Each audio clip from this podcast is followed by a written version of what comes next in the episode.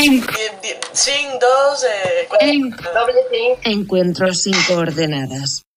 Les damos la bienvenida a este espacio a quienes nos están escuchando. En este encuentro sin coordenadas vamos a compartir un poco sobre nuestras experiencias e identidad como mujeres alrededor de temas como la sexualidad, las relaciones y el rol de la mujer en la sociedad. Nos acompañan en esta charla desde Chile Verónica. Hola, muy buenas tardes, buenos días, buenas noches. Desde México Eugenia. Hola, buenas tardes. Desde España Adriana. Hola, buenas tardes a todos. Y yo, Melisa, quien les habla desde Colombia. El día de hoy vamos a hablar del ginecólogo y probablemente vamos a empezar con nuestra primera ida al ginecólogo y todas esas experiencias que hemos tenido alrededor de el ginecólogo. Entonces Adri nos va a iniciar contando cómo le fue la primera vez que fue. Recuerdo que no sé si a ustedes les salen granitos en las pompas. bueno, a mí me salen. Se llaman forínculos. Y me salió uno en la ingle.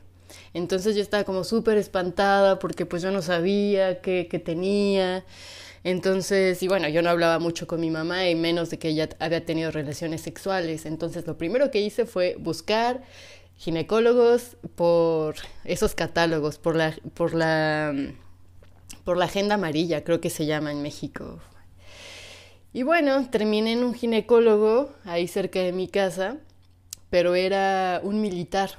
Entonces fui con ese médico militar, hombre, ya te empieza, bueno, me empezó a preguntar que con, que con cuántas parejas había estado, que, bueno, te hacen todo el estudio, ¿no? Clínico. Llegó el turno en que me abrió las piernas y me revisó y yo estaba toda espantada de si era papiloma humano o no. Mierda. O sea, ni siquiera me di, o sea, me regañó, me dijo, eso sí es papiloma, que no sé qué, que yo me había portado muy mal y bueno, terminé llorando y súper espantada. Yo creo que la forma en la que él se, se portó como médico fue totalmente, totalmente inapropiado. Porque en primera no pudo eh, decir que tenía papiloma sin, sin tener un examen, ¿no? Y tampoco juzgarme. Entonces yo salí como súper espantada.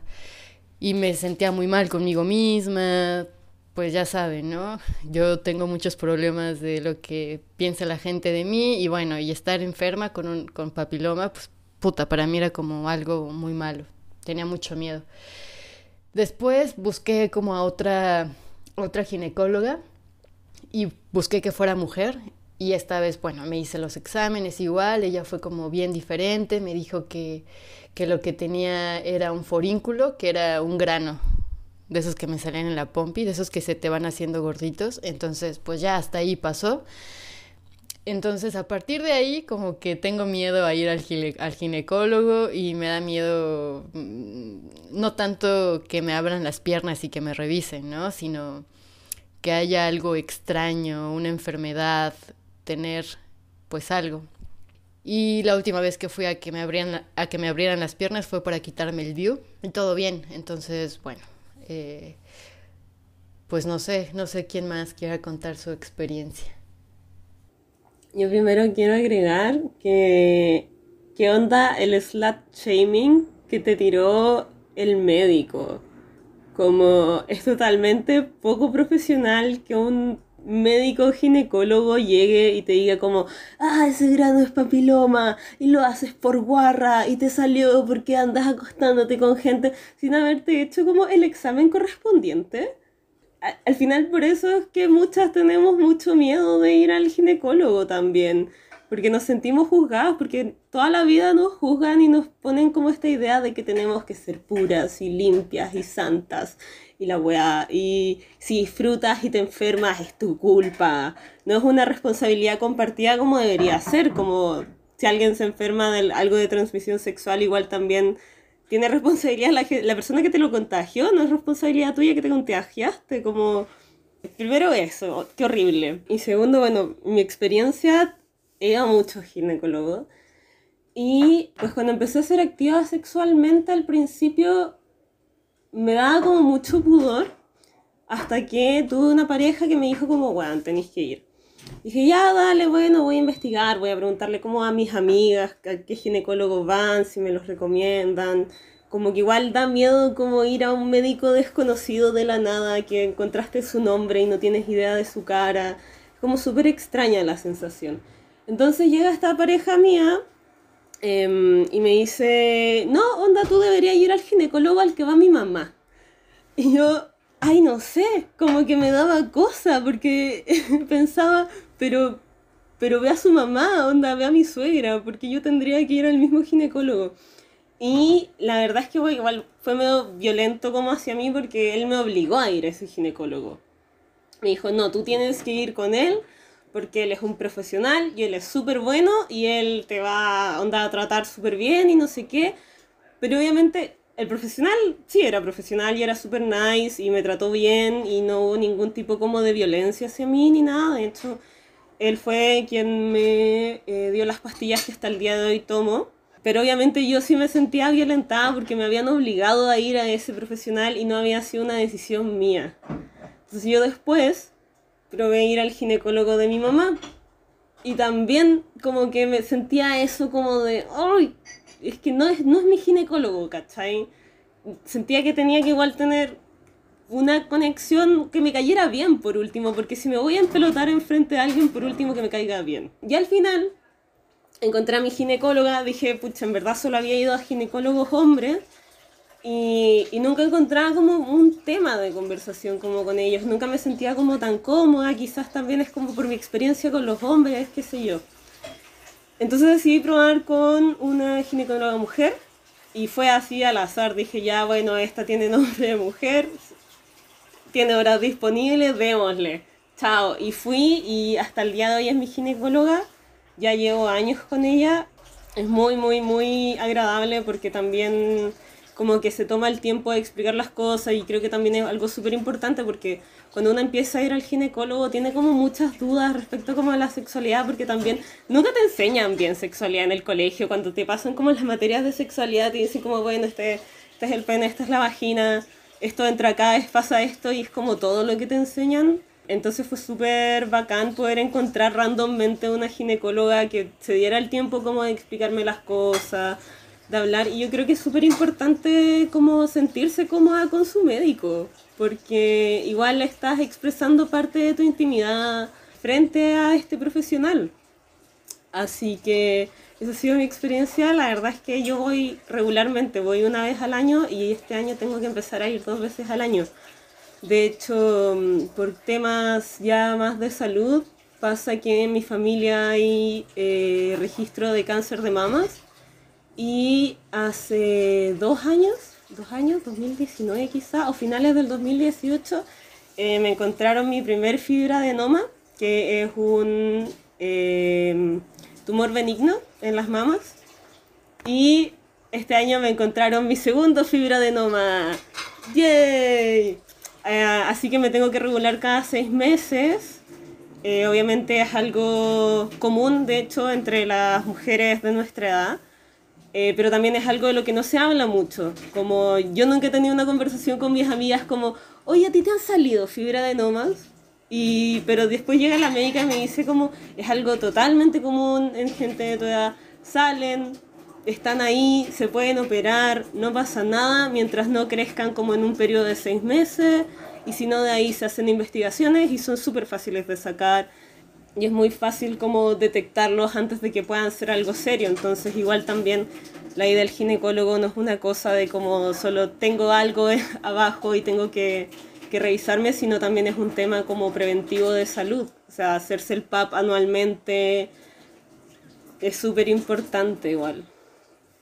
Es que comparto mucho lo que, lo que dice Vero, porque es lo que hablábamos también antes en el aire o fuera del aire, como decía Adri, de ese pavor que le tenemos a ir al ginecólogo, a la ginecóloga, pero que no está fundamentado, porque ni siquiera está fundamentado en nuestras propias experiencias, está fundamentado en experiencias ajenas a nosotras. Y luego lo que tú dices de que vas y que tiene que ser con alguien con el que conectes y que tú misma luego, ¿sabes? O sea, es algo que de lo que no se habla. La verdad es que yo esto nunca lo he hablado con mis amigas tampoco, que me parece algo a hablar y a tener en cuenta porque cada, cada cuerpo es un mundo Y hay muchos problemas que creemos que, que no son problemas o cosas que, que podrían simplemente hablarse con un médico y decir, vale, esto pasa así y por eso te pasa esto. O hay gente que le tiene incluso, yo que sé, alergia al látex o tiene problemas eh, de que tiene continuamente mucha infección de orina después de mantener relaciones sexuales, en fin, un sinfín de, de, de problemáticas y no problemáticas, sino de conocer tu cuerpo.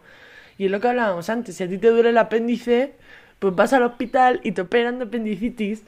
Y si y qué pasa cuando sientes algo en los pechos o que hay como, no, no será nada, o voy a mirar en internet, porque claro, internet es el mejor lugar para buscar información sobre esto y que sea información de calidad. Y cuando realmente la solución es muchísimo más simple, pero desde pequeños, yo también en mi, en mi, en mi caso, siento que como, bueno, como Adri, como muchísimas mujeres, mi primera relación, o sea, mi primera etapa de, de mi vida en cuanto a las relaciones sexoafectivas fue muy intensa y yo tenía mm, de verdad miedo de ir al ginecólogo, tener algo y ya llevar en mi espalda ese estigma social de tienes no sé qué porque eres esto o porque eres aquello y vi casos cercanos a mí de pues incluso de de VIH y, tenía un miedo, pero así atroz. O sea, así de que me comía la cabeza por las noches, vaya. Cuando, cuando no debería ser así, cuando también debería ser algo que se tendría que hablar más y sobre todo en los colegios. O sea, que desde pequeños empiecen a, a hacerle entender a las niñas y a los niños que ir al médico no es solo ir al médico de la cabeza o ir al médico porque te duele un pie es todo tu sistema, o sea, y todo es, es igual de importante. Yo tengo dos cosas que decir, creo que no están muy conectadas, entonces voy a empezar como con la anécdota. Cuando mi primera ida al ginecólogo, siento que fue muy rara porque como ya lo hablamos en el capítulo de la menstruación, como que no me bajaba y toda esta historia. Entonces la primera vez que mi mamá me llevó, pues me llevó como puntualmente, o sea, yo fui al ginecólogo mucho antes de tener relaciones sexuales y me llevaron por este tema de que no me bajaba y pues el ginecólogo me explicó como que existen niños intersexuales o que de pronto no hay un buen desarrollo de los ovarios, de los órganos reproductivos, no sé qué, entonces como nunca le tuve miedo como tal, porque pues ya lo hemos dicho como varias veces, como que mi mamá sí me hablaba mucho de estos temas y era como muy relajada como tal y ella me había dicho, de hecho en un par de ocasiones yo la había acompañado a ella a hacerse citología, o sea, como yo había visto que era lo que a ella le hacían, todo, y ella me contaba, te van a meter esta cosa que es fría, es un plástico, no se siente tan mal, no te asustes, pero todavía no va a pasar, eh, eso va a pasar después. Entonces, como que yo no tenía ese miedo ni, ni esa relación rara, pero pues la primera vez que fui, pues mi miedo no era tanto como lo que el ginecólogo me va a hacer, pues porque él me tocó, no sé, como a tratar de sentir los ovarios, me revisó la vagina, que tuviera como su, su entrada, sus salidas, todo lo que debería estar en la vagina como tal, y me dijo, no, está bien, bla. Pero aún así sí, pues sí salí un poco traumada del ginecólogo porque salí diciendo como qué tal yo no sea mujer, o sea, qué tal yo no tenga esto que él está diciendo, qué tal yo no tenga ovarios, eso quiere decir que nunca me voy a desarrollar, que nunca voy a tener senos, que mis hormonas están mal, sí, o sea, como yo sí salí muy, muy aterrada porque dije como nunca voy a ser esa mujer que yo quiero ser, o sea, como lo que yo quería, que ya lo habíamos hablado en este capítulo de la menstruación, tener senos, ser linda, tener un bonito cuerpo, pues en ese momento dije como esto nunca me va a pasar y sí tenía mucho miedo. Y lo otro que quería decir que no está muy conectado, pero, pero siento que sí, y es como hay también unos privilegios que quizás nosotros no estamos viendo acá, y es que no sé cómo funcionan los sistemas de salud en otros países, pero yo nunca he podido tener el mismo ginecólogo porque el ginecólogo lo asigna el sistema de salud. ¿Sí? Tú no puedes escoger con quién tienes eh, cita siempre. Hay muchas veces que el ginecólogo es el que hay y ya está y no hay más. Y si quieres eh, tener otro ginecólogo, pues tienes que pagarlo afuera de tu sistema de salud o ir a otro como que te va a cobrar un montón de plata eh, por, por poder ir. Entonces, pues digamos, yo nunca he tenido el dinero para poder ir, yo siempre tengo que ir al que me asignan y ya está.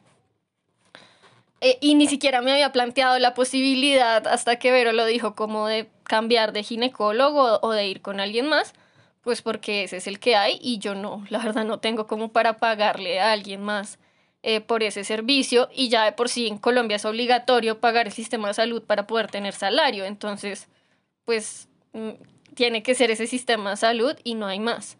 Entonces también, y hay muchas mujeres que ni siquiera tienen acceso a este sistema de salud, por ejemplo acá en Colombia, sino al sistema de salud que es como más público del Estado, donde sí he escuchado que hay muchos, muchos casos de abusos de, de los ginecólogos, de abusos, eh, de mala información. Por ejemplo, a mí sí me dieron muy mala información y yo creo que lo puedo, lo puedo ahondar ahorita.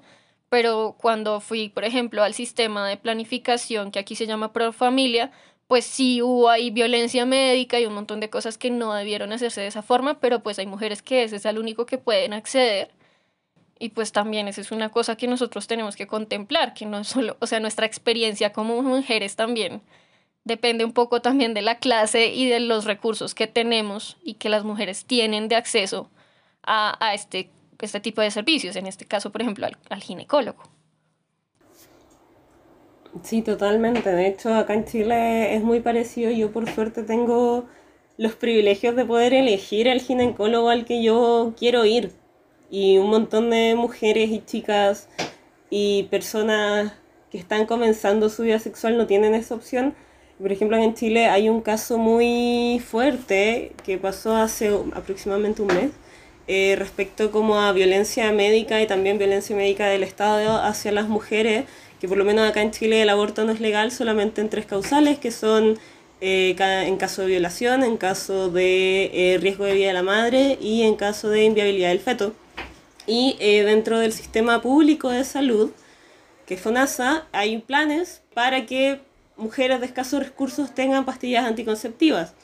Lo que pasó fue que hubo un gran lote de pastillas anticonceptivas que salieron defectuosas y hay más de 100 mujeres embarazadas que estaban afiliadas a este plan de protección de, de, de, planeación familiar y que hoy en día el gobierno no las puede amparar porque no están dentro de las tres causales que son legales acá en Chile, pero al final es una es responsabilidad del Estado, ya que ellos fueron quienes hicieron este plan y quienes no supervisaron la calidad de estos medicamentos, que estas mujeres que estaban afiliadas para no tener hijos, tener un plan de salud y poder tener una buena planeación familiar dentro de los escasos recursos que tienen, hoy en día tienen que tener esas guaguas. Y, y está bien complicado legalmente es un caso muy fuerte que ha causado mucho debate, eh, más ahora que hace poco fue el 8M y que lamentablemente nos tocó también en COVID. Claro, al final todo lo que es salud, sea el, el, el término en que sea, sea tanto salud mental, salud física, salud ginecológica, al final yo siento que en toda Latinoamérica hay un, hay un privilegio súper grande y no hay un derecho a la planeación familiar, que es como la razón, una de las grandes razones por las cuales también nosotras y nosotros vamos a eh, el ginecólogo también.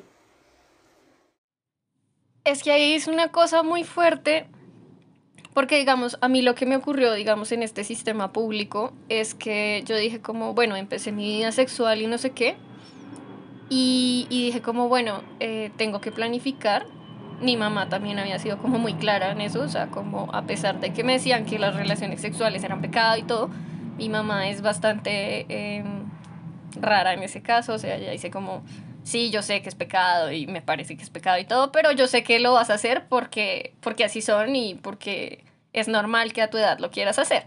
Entonces ella toda la vida me dijo como las mujeres pueden en este país le decimos tirar o follar o no sé qué. Puede tirar lo que quiera, pero tire con condón y no quede embarazada si no, se, no puede hacerse cargo de, del bebé.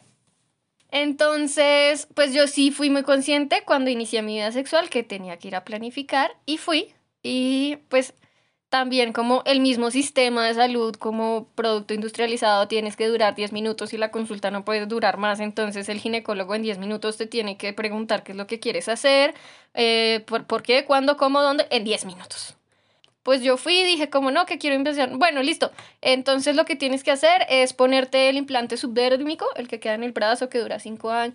Eh, ese es el mejor porque eso te va a durar un montón de tiempo, no, no sé qué, no. Y yo como, mi, mi única preocupación era que me así somos, ¿no? Que me habían dicho que eso engordaba. Entonces, que, que yo como, no, y entonces me va a engordar. ¿no?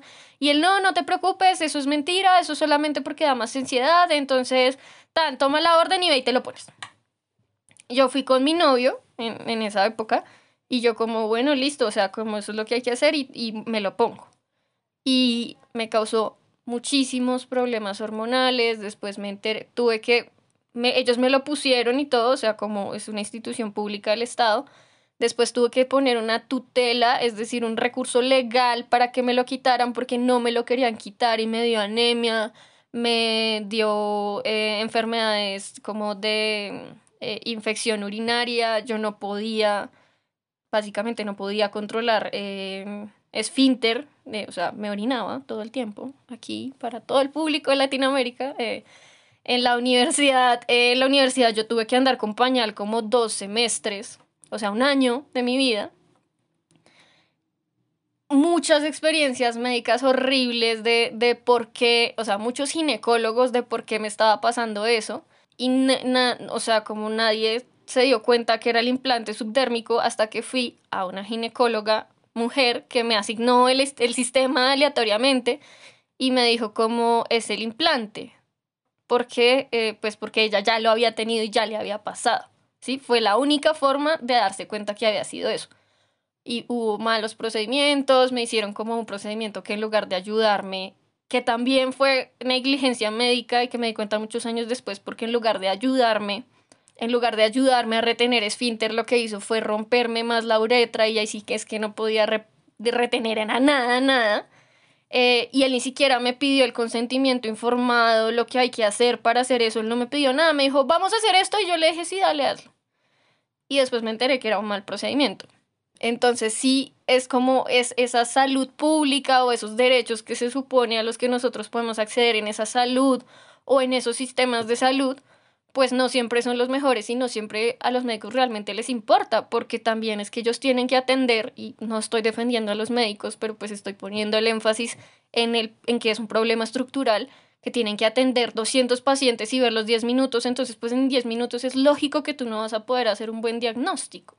Eh, yo Nunca he tenido seguro, nunca he estado asegurada por parte de, del gobierno porque pues mis papás son trabajadores independientes, entonces no tengo ese privilegio porque también es un privilegio ser parte de, de o sea, estar dentro de este sistema, ¿no? De, de salud que tiene sus deficiencias, ¿no? Bastantes. Que bueno, eso me llevó a ir al médico militar, que, igual, eh, todo mal.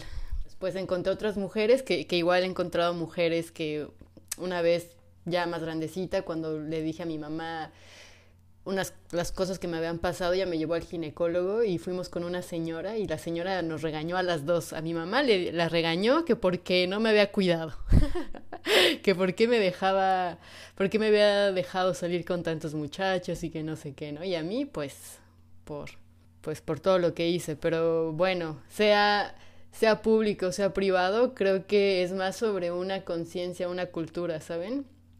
Eh, sí, o sea, sí me queda claro que hay privilegios, pero creo que hay privilegios de las dos partes, ¿no? O sea, tienes que tener un trabajo o estar bien en un, una empresa para que puedas tener esos servicios públicos, del cual muchas personas en México no contamos.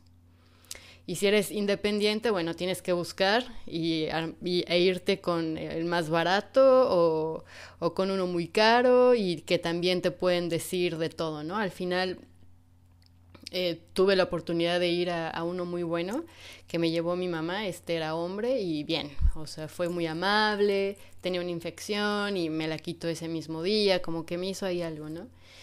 Pero bueno, o sea, no, yo no, yo no yo no miré tanto por lo público, por lo privado, sino más bien como las enseñanzas que nos dan. No sé si Eugenia comentó que en escuela te hablan de, del estudio del cuerpo y todo, pero yo recuerdo que en escuela era como, ay, te vas a enfermar de enfermedades de transmisión sexual y te va, no sé, te vas a ir al demonio y no sé, cositas, no sé, cositas así.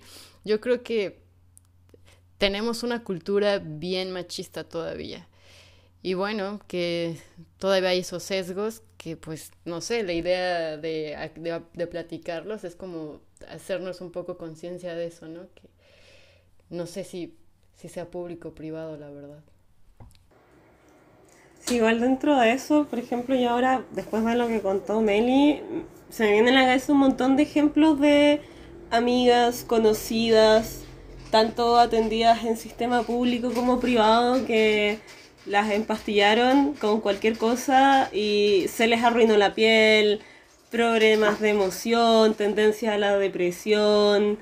Eh, y claro, lo único que te dicen cuando eres chica es que, ay, cuando empecé a tomar pastillas, a mí me dijeron te crece el poto y te crecen las tetas. Em, y yo la verdad siempre he sido una persona que nunca ha tenido como ganas de ser voluptuosa. Entonces cuando empecé a tomar pastillas me daba mucho miedo que me creciera el poto porque sentía que me iba a ver más gorda también, porque también nos enseñan que teníamos que ser flacas y modelos y preciosas y todo. Entonces eh, yo me acuerdo que tenía mucho miedo de que me creciera el poto. Hasta el día de hoy no sé si me creció, igual soy culona, pero em, la, cosa, la cosa es que claro, tengo un montón de amigas eh, que llegaron, las empastillaron y muchas de ellas el día de hoy no toman pastillas porque les tendían a la depresión o porque, por ejemplo, la prima de una amiga le dio un derrame por tomar pastillas anticonceptivas.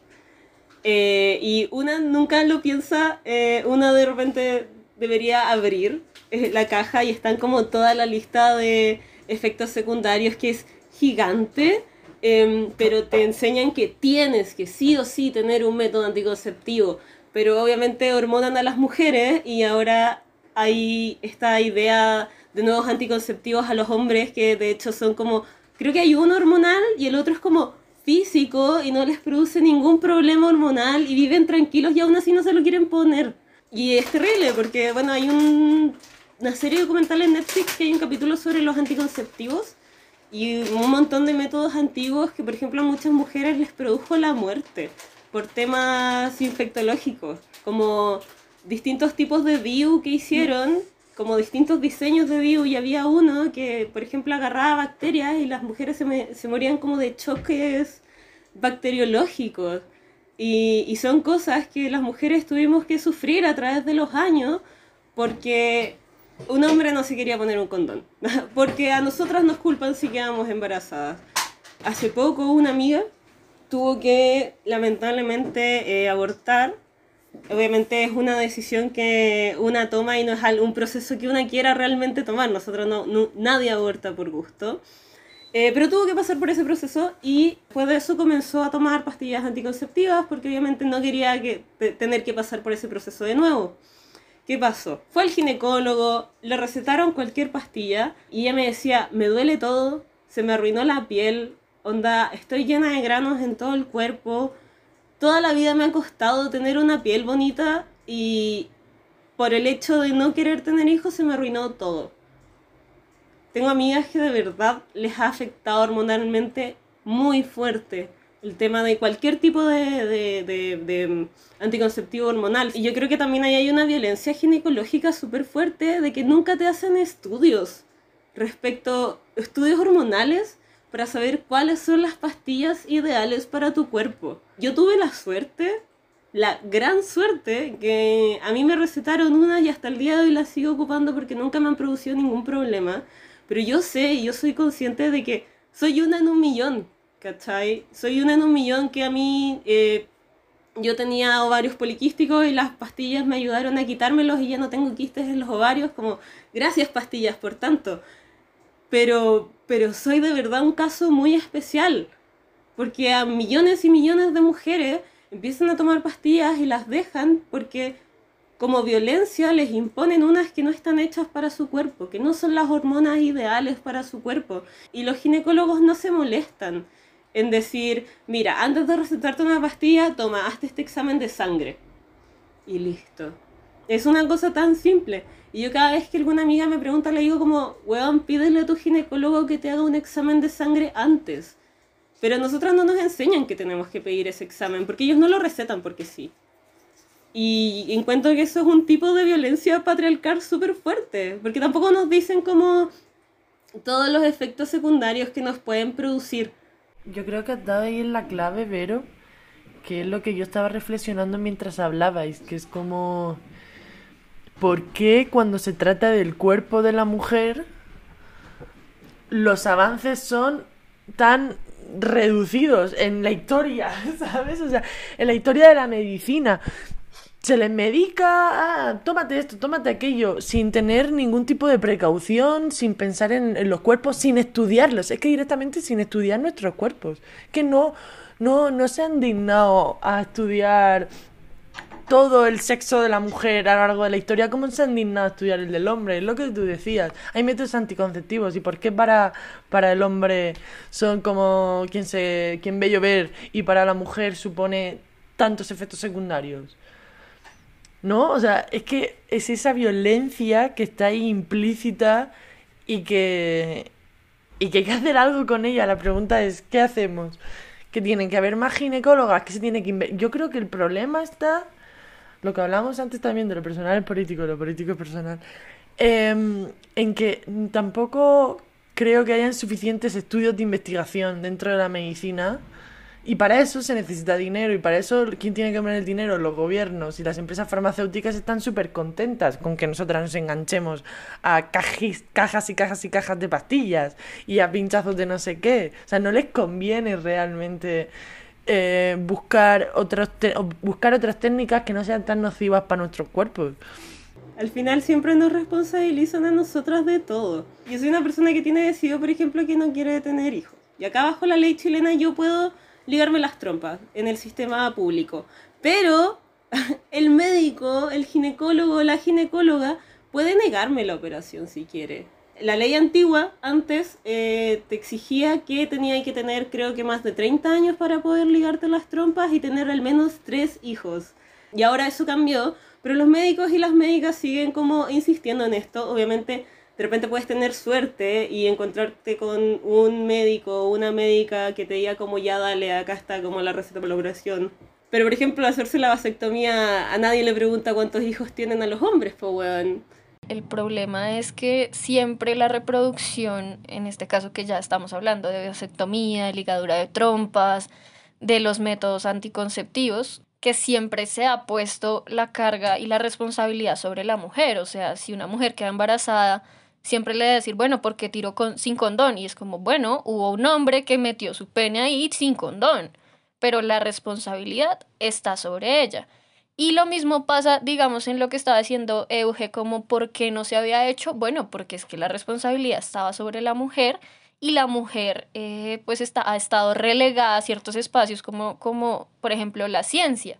¿sí? Entonces, porque después de 80 años de experimentación sobre anticonceptivos femeninos, porque hasta 80 años después alguien dijo, oiga, venga, ¿y por qué no hacemos uno masculino? Pues porque ese no es problema del hombre, esa responsabilidad no está puesta sobre el hombre, siempre había estado históricamente puesta sobre la mujer. Entonces, hasta ahora es que alguien dijo, ay, venga, pero pues el hombre también podría planificar, ¿no? Y lo mismo, pues la mujer relegada a ciertos espacios de la ciencia en este caso, pues no tenía una agencia suficiente como para hacer lo que, lo que dijo Eugenia de, de vamos a hacer más estudios sobre esto o preguntarse qué impactos podría tener esto sobre el cuerpo de la mujer. Probablemente algún médico se lo preguntó y dijo, bueno, que lo lidien ellas que son las que no quieren tener hijos, eso no es problema nuestro. Y ese no es problema del hombre, la que tiene que lidiarlo es ella porque ella es la que no quiere tener hijos y ella es la que siempre ha sido como responsable de la reproducción. Entonces, hasta ahora estamos cambiando esos paradigmas, hasta ahora estamos diciendo pues tal vez la reproducción es algo que compartimos, tal vez los hijos son cosas de ambos, tal vez las relaciones sexuales son cosas de dos. Entonces, hasta ahora estamos transformando ese paradigma y hasta ahora estamos teniendo eh, acceso a esos espacios como pueden ser los laboratorios clínicos, como pueden ser eh, las investigaciones. Y hasta ahora no digo como ya ayer, sino hace 50 años, pero hasta ahora nos estamos preguntando realmente cómo es que el género influye en la ciencia, cómo es que el género influye en la forma de, de, de, hacer investigación científica sobre nuestros cuerpos o sobre muchas otras cosas. Hasta antes no nos los habíamos planteado y siempre había sido eh, patriarcal, siempre había estado eh, esos espacios ocupados por hombres que quizás ni siquiera eh, se habían preguntado este tipo de cosas, solamente lo hacían y así era la ciencia y ya. Hablando de investigaciones médicas, me apareció un meme muy bueno sobre eh, la vacuna del COVID que está siendo investigada porque han habido unas muertes relacionadas como a trombosis, creo, en Europa. Entonces era como, sí, ya no podemos usar esta vacuna, tenemos que cambiar de laboratorio, no sé qué, porque habían habido unos como seis casos. Y el meme era eso, y después abajo como y las pastillas anticonceptivas mirando como haciéndose lo loco, como han pasado tantos años que yo causo trombosis y nadie me cuestiona. Porque claro, ¿a quién le importa? Total, son mujeres intentando no tener hijos. Pero entonces, ¿cómo nos cuidamos? Por ejemplo, si vamos a un ginecólogo y no vamos porque nos da miedo o porque no nos van a dar un medicamento adecuado hacia nuestro cuerpo, ¿cómo hacemos para cuidarnos? O sea, por una parte es una irresponsabilidad ir, no dejar de ir, ¿no? Por estos miedos que, que nos generan. Y por el otro lado, si vas, no sabes con quién te vas a encontrar, si, si vas a encontrar un buen médico, porque no todos tenemos la suerte de ver o de muchas o de pocas chicas. Entonces, ¿cómo, cómo nos cuidamos? A mí me genera esa, esa pregunta, ¿no? O sea, yo eh, no, no he tenido que usar pastillas anticonceptivas porque pues mi cuerpo es muy sano hasta donde yo sé. Entonces, no he tenido esa necesidad. Y la vez que me quise cuidar, porque también me daba mucho miedo lo que escuchaba de mis amigas, ¿no? Que engorda, que no sé qué, y pues mi cuerpo uh, de más como que me importaba más. Entonces no, no, no quería aventarme a eso, ¿no? Además de ir, de, de aventarme la, la, pregunta de mamá, ¿me llevas al ginecólogo? Pues no. Entonces, hasta hace recién, no sé, en el 2017, 16, me puse el DIU y todo súper bien. Y aún así me decían, no, que el DIU es súper malo, al final puedes quedar embarazada. Entonces, no hay, de, o sea, no hay nada para cuidarse. ¿O qué, qué se puede hacer? A mí nada más me genera más preguntas y más dudas y ansiedad.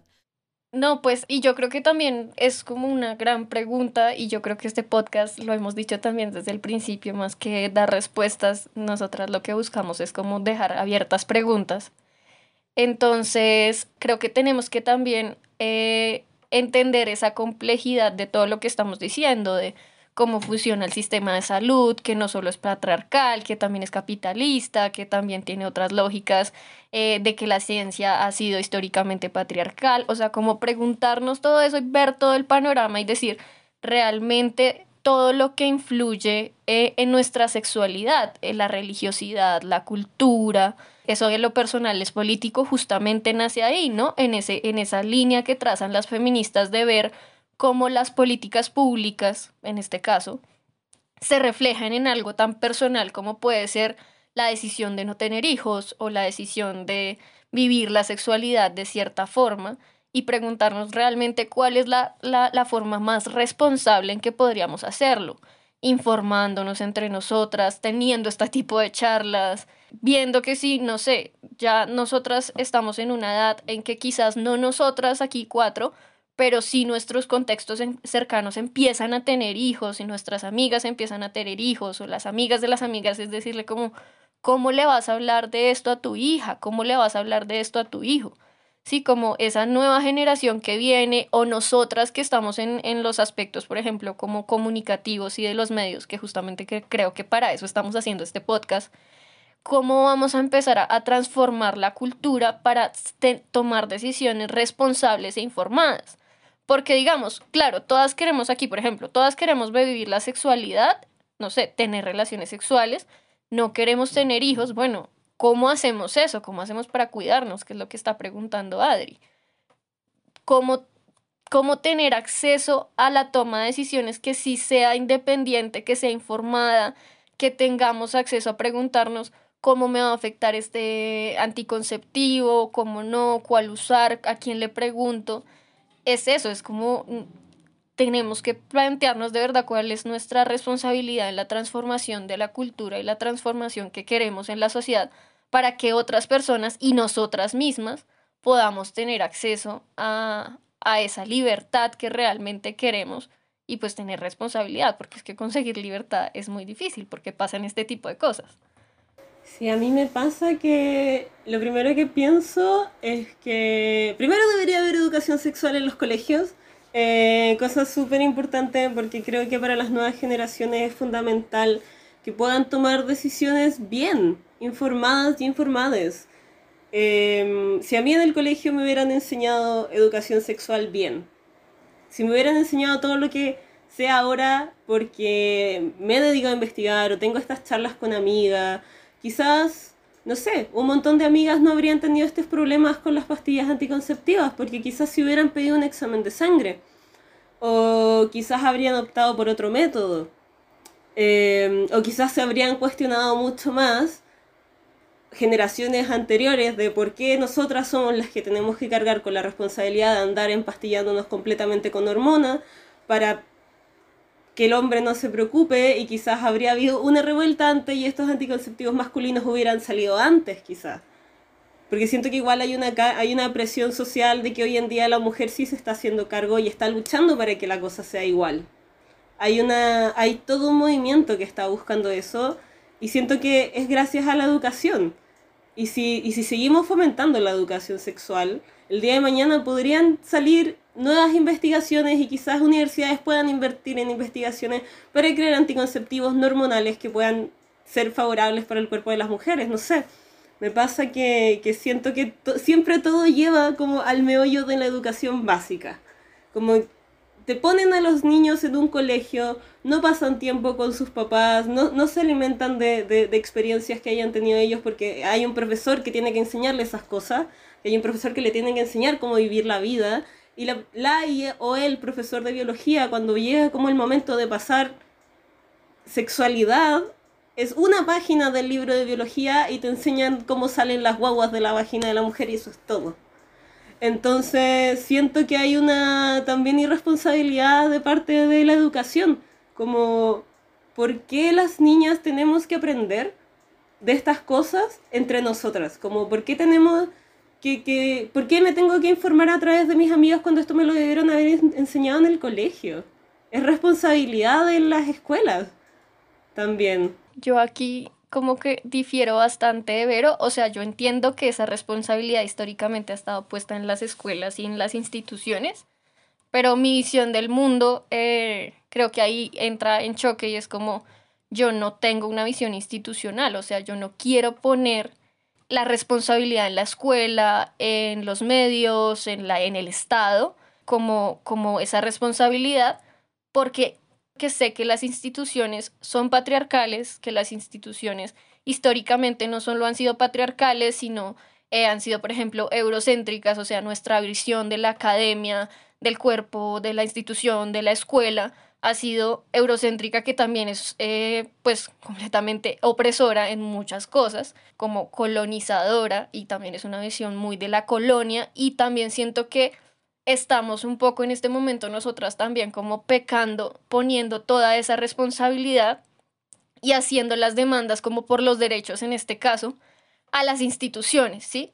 Yo sí quiero hablar con mis amigas, o sea, yo confío profundamente en que esta forma de formación que nosotras estamos teniendo, por ejemplo, entre nosotras, es mucho más valiosa y de pronto mucho más llena de cuidados, de horizontalidad, de, de otros valores en los que yo confío más que en los valores institucionales, porque los valores de la institución, del Estado, de la escuela, son valores que siempre han estado, eh, pues, como cortando las libertades en lugar de otorgándolas. Entonces, no sé si es que desconfío profunda, bueno, desconfío profundamente de las instituciones y también quiero como apostarle a otro tipo de instituciones, como puede ser la que estamos nosotros en este momento haciendo a través de este podcast. como poniéndonos solamente la formación y la responsabilidad de la formación ahí. Yo creo que en las escuelas nos enseñan ciertas embarradas, pero también siento que es muy cultural. o sea, nos enseñan con miedo. O sea, también con, con muchos prejuicios, ¿no? Pues por eso es que hablo de transformación cultural. Yo no quiero transformar la institución. A eso es lo que me refiero, es transformar la cultura, lo cual es mucho más difícil. Yo me sitúo en un punto intermedio entre las tres incluso, porque diría que entiendo lo que dice Mel, yo, yo, yo soy la primera también que desconfío totalmente de las instituciones que están podridas, pero de raíz, pero creo que la solución no tiene que ser opiar eso, sino mm, reconstruirlo y apropiarnos de eso y que la medicina de una vez de verdad invierta en estudios y en investigación sobre las problemáticas del cuerpo de la mujer. Porque es que por mucho que la cultura y por mucho que se crean se empiecen a crear espacios de, para hablar de esto y demás, llega un momento en el que te topas contra un muro. O sea, llega un momento en el que necesitas que la institución te ampare y que, que la medicina te ampare y que, y que empiece a ser eso, menos nocivo para las mujeres. Para las mujeres, porque es que si no, por mucho que hayan espacios para. Más que nada también porque creo que además no se dan cuenta de que no es simplemente que le afecta a las mujeres, afecta a la mujer y afecta a la sociedad en general. O sea, si tu pareja se le va la pinza porque no para de tomar pastillas y empieza a tener idas y venidas emocionales y empieza a tener problemas, eso te va a afectar a ti, eso va a afectar a la gente de tu trabajo, eso va a afectar a... O sea, no es solo la vida de la mujer que esté consumiendo esas pastillas, sino es todo su entorno que creo que, no se dan cuenta, o sea, no terminan de darse cuenta de, eso. Todo esto viene de, un meollo como demasiado podrido del sistema neoliberal capitalista, de cómo nos enseñan las cosas, de cómo es el sistema de salud en base a que hay uno privado y uno público y el público realmente es malo para la población y no les queda otra que si quieren una salud digna tener que pagar una millonada por ir a un ginecólogo caro o poder operarse o, tener listas de esperas y morirse en las listas de esperas. Entonces, al final, sí, la institucionalidad es como la mierda y ojalá se quemara todo, pero siento que sí hay, un, hay una cosa de que hay que apropiarse de estas cosas como, como recién mencionaba Euge y, y resignificarlas y, y que tengan una base las nuevas generaciones para, para poder después cambiar también todo. Porque entre más educación tengan las nuevas generaciones respecto a la sexualidad, respecto a sí misma, entre más se cuestionen las cosas, entre más les inciten a, a, debatir, a discutir, a informarse, las cosas, creo, quiero creer que en un universo hermoso las cosas van a cambiar y la educación va a ser feminista y todos vamos a tener derechos reproductivos y podamos tomar decisiones, decisiones reales sobre nuestro cuerpo y que no nos pongan pared tras pared, tras pared, tras pared para poder lograr lo que queremos. Sí, yo creo que lo que iba es que yo no, o sea, no podemos confiar la educación y no podemos confiar esto en instituciones porque pues el sistema no se va a autodestruir. El sistema siempre, a, y el sistema en este caso me refiero puntualmente más al capitalismo, siempre ha aprovechado los movimientos sociales y las demandas de los movimientos sociales para reformarse, para eh, autofagiarse, o sea, se los come y dice, ah, listo, te, te, encanta la revolución social, mira, te vendo esta camiseta del Che Guevara. Eh, y así, ¿sí? Entonces no podemos confiar, digamos, una transformación profunda de las instituciones y, y de delegarle eso únicamente a las instituciones, pues porque ellas no lo van a hacer porque sabe que si lo hacen, pues eso va a terminar en su propia muerte y van a decir como, no, yo les digo esto, pero mejor esto no. O hacemos esto que es más reformista, más eh, que va a enseñar, sí, les da ciertos derechos como las pastillas anticonceptivas, que la institución médica dijo como, pues listo, quieren tener hijos sin tener bebés, bueno, listo, miren, tómense esto.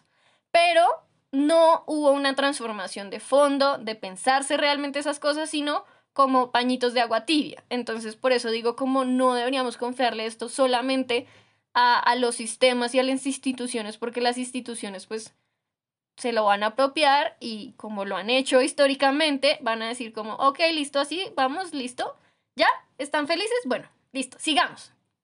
Y nunca hay una transformación profunda realmente. Entonces yo sí confío como mucho en la autogestión del conocimiento, como en este podcast, y en, y en, en, la, en la, autonomía que tenemos todos, pero pues es cierto, la única forma eh, de que se realice una transformación social es en la educación pero pues a lo que voy es como no podemos confiar esa, esa educación únicamente al, a las instituciones, pues porque ellas no lo van a hacer porque no les conviene. Eh, al final, creo que alguien mencionó como al final el cuerpo es político y lo que es político es parte de nosotros y, y es muy fuerte también como, como estas reflexiones sobre la sociedad, sobre la educación, sobre la medicina, sobre los espacios que habitamos derivan desde la ida del ginecólogo hasta cómo no, nosotras nos cuidamos. Em, creo que sí es una conversación súper importante que ojalá todas y todas las y les niñas tengan en un minuto de su vida y también ojalá las nuevas generaciones de padres también estén mucho más abiertos a hablar de estos temas con, con sus hijos porque el, el secretismo y el tabuismo del cuerpo es lo que genera al final también esta, el impedir la autogestión o la autoeducación que, que menciona Mel. Bueno, agradecemos a todos, a los que ya han llegado hasta acá, todas eh, y todos quienes nos escucharon hasta este momento. Eh, les recordamos que pueden encontrarnos en todas las redes sociales como arroba encuentros sin coordenadas y que vamos a seguir hablando de estos temas, que vamos a seguirnos encontrando y les agradecemos una vez más por escucharnos. Sin dos,